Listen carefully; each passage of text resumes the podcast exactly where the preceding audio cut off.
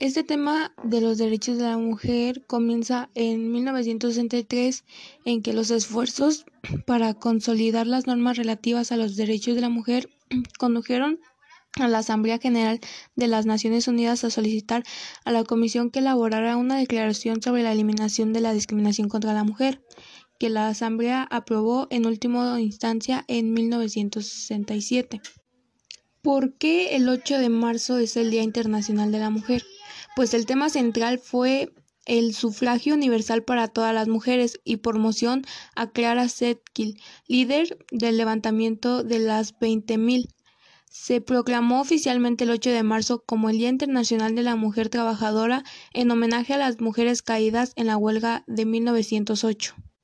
Pues el 8 de marzo de 1908, un suceso trascendental marcó la historia del trabajo y la lucha sindical en el mundo entero.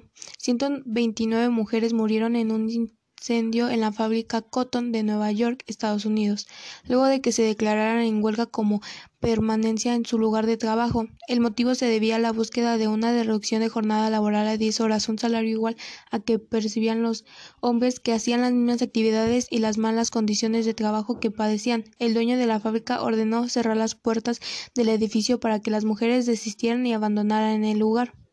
El resultado fue la muerte de las obreras que se encontraban en el interior de la fábrica. Un año después, en 1910, se desarrolló la Segunda Conferencia Internacional de Mujeres Socialistas, en el cual se proclamó oficialmente el 8 de marzo como el Día Internacional de la Mujer Trabajadora en homenaje a las mujeres caídas en la huelga de 1908. Con lo que podemos concluir que los derechos de las mujeres son importantes ya que merecen el respeto y la igualdad.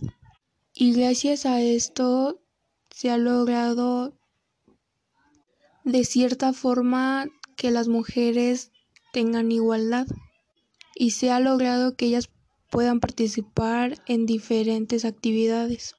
Eso es todo. Gracias.